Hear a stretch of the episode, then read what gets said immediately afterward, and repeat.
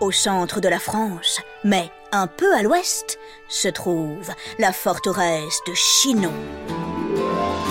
Sans être une pure splendeur, ce tas de pierres, perché sur sa petite colline, rend de fiers services au royaume de France. Il tient bien la route. Chinon la vaillante résiste aux Anglais et aux Bourguignons. C'est là que s'est réfugié Charles, le dauphin de la couronne. Nous sommes en 1429, il est 4 heures du matin, c'est une nuit noire, sans lune, sans étoiles. Elle est froide, ouh, que dis-je, elle est glaciale.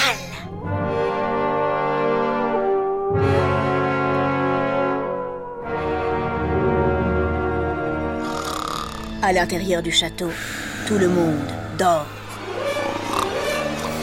Euh, tout le monde Oh Non, pardon, excuse-moi, je n'avais pas bien vu. Charles a les yeux ouverts. Depuis plusieurs semaines, le dauphin n'arrive pas à trouver le sommeil. Seul, dans son lit, enroulé dans sa peau d'ours préférée, il parle à Dieu. Ah, Seigneur, je n'en puis plus. Comme une cracotte, je vais craquer. Les unes après les autres, les villes tombent entre les mains de nos ennemis. Depuis huit semaines, Orléans est assiégé par les Anglais. Si la ville capitule, on est cuit. Aidez-moi. Je suis au bout du rouleau à pâtisserie. Ne t'inquiète pas, petit dauphin. Tu as demandé à l'aide. Prépare-toi. Tu ne vas pas tarder à être servi. Depuis dix jours, Jeanne et ses six compagnons galopent à travers la France. Dans la brume, contre le vent, ils avancent. De jour en jour, ils se rapprochent. Ils sont rudement courageux. Les terres qu'ils traversent sont sous le contrôle des Anglais et des Bourguignons. S'ils se font attraper, c'est quick quick. Et tu te souviens, quick quick, ça veut dire la mort. La discrétion est donc de mise. Mais bon, entre nous, c'est pas gagné. Six chevaux lancés à toute berzingue, oh je ne te raconte pas, ça fait un boucan d'enfer. Ah, si seulement quelqu'un avait pensé à inventer les chaussons pour sabots de chevaux. S'énerve Jeanne. Oh, elle a bien raison. Dans sa situation, ce serait fort pratique.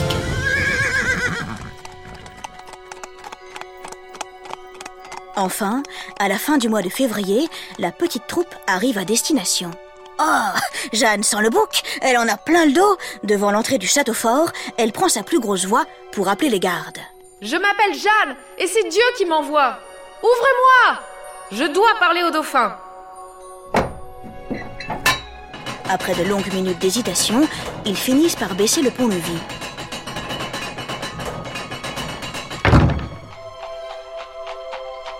En passant les hautes murailles de pierre, Jeanne a la chair de poule.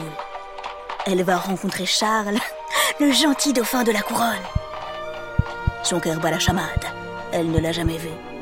Oh Comment va-t-elle faire pour le reconnaître? Attention, la scène qui suit est totalement imaginaire. Nous sommes à la tombée de la nuit. Au bout d'un long couloir, deux portes s'ouvrent. À l'intérieur, la pièce tout entière est plongée dans l'obscurité. Seuls quelques flambeaux accrochés au mur réchauffent un peu l'atmosphère. Alors, comme ça, c'est Dieu qui t'envoie Sans l'avoir jamais entendu, Jeanne reconnaît immédiatement la voix du dauphin. Elle avance timidement à tout petits pas. Arrivée devant lui, elle s'agenouille. Puis, elle se met à parler. Oh, elle parle, elle parle. Oh, mes aïeux, impossible de l'arrêter. Gentil dauphin, je suis venu ici car j'ai entendu des voix. Saint-Michel, Sainte-Catherine et Sainte-Marguerite m'ont parlé. Ils m'ont demandé de vous apporter mon aide. Donnez-moi une armée et je libérerai Orléans. Et ensuite, je vous ferai sacrer à Reims. Je vous rendrai votre royaume. La couronne de France vous appartient. Vous seul devez la porter. Jeanne s'agite dans tous les sens, elle lève les bras. On dirait qu'elle fait de petites marionnettes avec ses mains. Charles, de son côté, est blanc comme un linge. Sans dire un mot, il l'observe, il réfléchit. Purée, c'est ça l'aide que Dieu m'a envoyée Elle a l'air costaud, mais bon, elle a quel âge? 17 ans Et elle est censée chasser tous les Anglais Ma parole, on n'est pas sorti de l'auberge. Enfin, Du château fort Oh là là là là, zut, non, faut vraiment que j'aille faire pipi là. Bon, euh, réglons cette affaire au plus vite. Après tout, j'ai plus rien à perdre.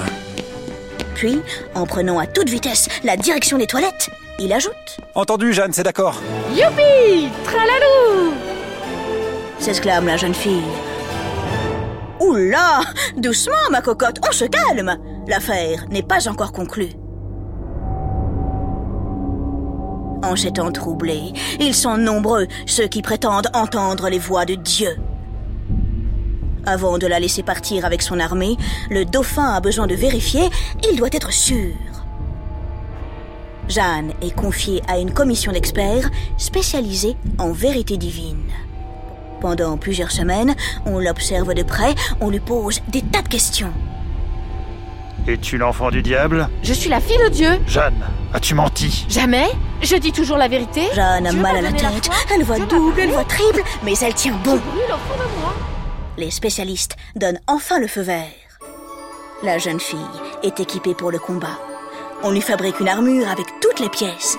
Braconnière, genouillère, cubitière, salade, soleret, épée et étendard. Mazette Il ne manque rien, tout y est. Oups Pas facile de marcher avec toute cette ferraille sur le dos. Mais allez, zou Il ne faut pas traîner, la route est longue jusqu'à Orléans. Juste avant de partir, le roi lui demande Jeanne, comment souhaites-tu être connue? Appelez-moi la pucelle. lui répond-elle d'un air extrêmement sérieux. Jeanne la pucelle. Oh, mais oui, ça en jette Et puis, c'est un choix très cohérent. Au Moyen Âge, le mot pucelle a plusieurs significations. Il désigne une jeune fille, mais également une servante de Dieu. Et tout cela, mais oui, en plein dans le mille, c'est exactement ce qu'elle est.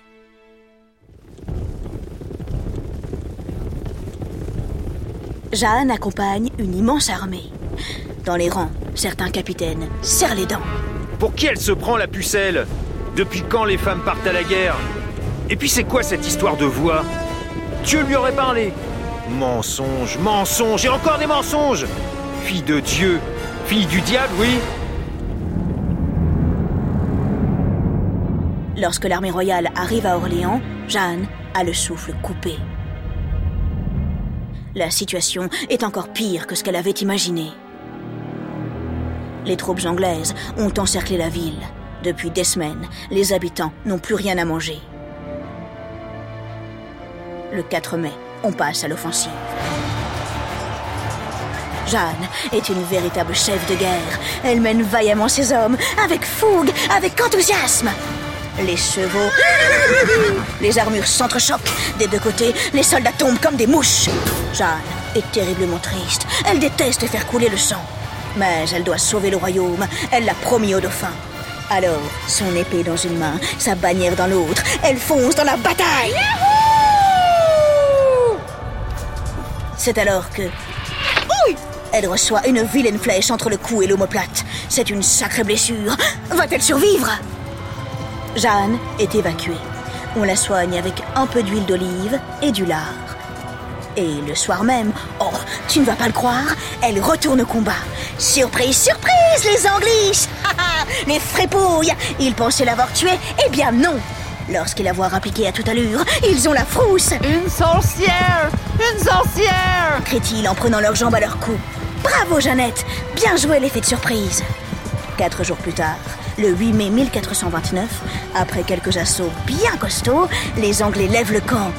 Victoire! Youhou! Jeanne a réussi. Elle a repris Orléans Parmi ces soldats, plus d'un sont épatés.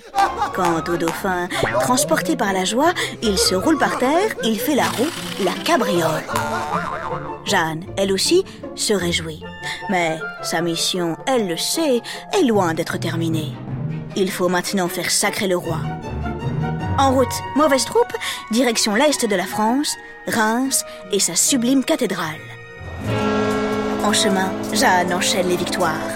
Pâté, Auxerre, Troyes, Chalon, les unes après les autres, elle reprend les villes odieusement conquises par les Anglais. Ces derniers sont verts de rage. Ils voudraient bien lui faire la peau à la pucelle. Enfin, le 16 juillet 1429, l'armée arrive à Reims. Lorsque le dauphin entre dans la ville, il est acclamé par la foule. Le lendemain, il est sacré roi dans la cathédrale. Longue vie à Charles VII, le seul, l'unique, le vrai souverain de France. Grâce à Jeanne, Charles a retrouvé une partie de ses terres, il a une couronne sur la tête et cela lui suffit. Il décide de négocier la paix avec les Anglais et les Bourguignons. La paix S'exclame Jeanne, tout à coup rouge comme un piment. Mais enfin, sire, vous n'y pensez pas Il reste tant à faire Oui, oui. Répond le roi. Mais dans sa tête, il pense. Non, non. Oh, l'odieux personnage, l'homme sans honneur Maintenant qu'il a obtenu ce qu'il voulait, Jeanne ne lui sert plus à rien. Il est prêt à la laisser tomber. Qu'à cela ne tienne, seule avec une petite troupe de fidèles, Jeanne continue le combat. Hélas, après le tourbillon de victoire, elle enchaîne les échecs. Au cours d'une bataille dans la ville de Compiègne, elle est capturée par les Bourguignons. Ils la vendent aux Anglais pour 10 000 écus. En décembre 1430, Jeanne est enfermée dans la grande tour du château de Rouen. Les Anglais se frottent les mains, ils tiennent leur vengeance Ils l'accusent d'avoir inventé les voix, d'être une sorcière, et même pire, une hérétique, une mauvaise chrétienne. Jeanne est jugée devant un tribunal. On lui pose des milliers de questions. Elle se défend extrêmement bien. Elle répond du tac au tac.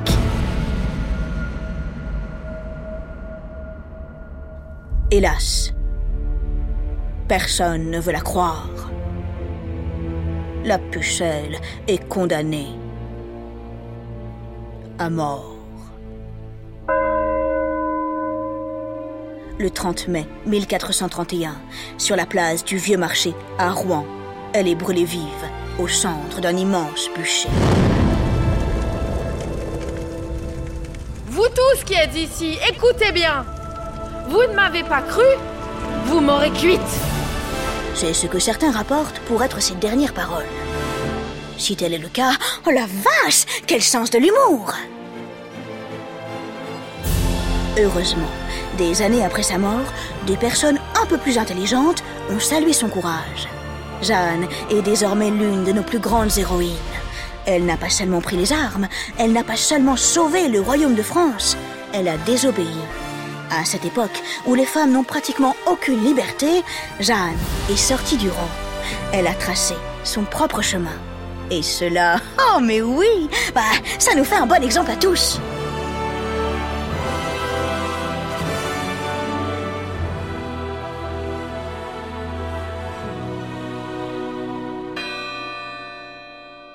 Les Odyssées est un podcast original de France Inter.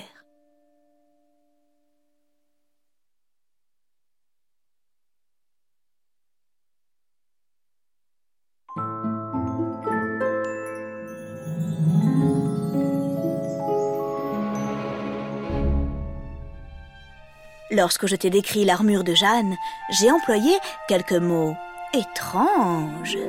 Qu'est-ce donc une salade, qu'une cubitière, qu'une braconnière et qu'un soleret La salade désigne le casque. La cubitière protège le coude, la braconnière le ventre et le haut des cuisses. Quant au soleret, il s'agit de la partie de l'armure qu'on place sur les pieds.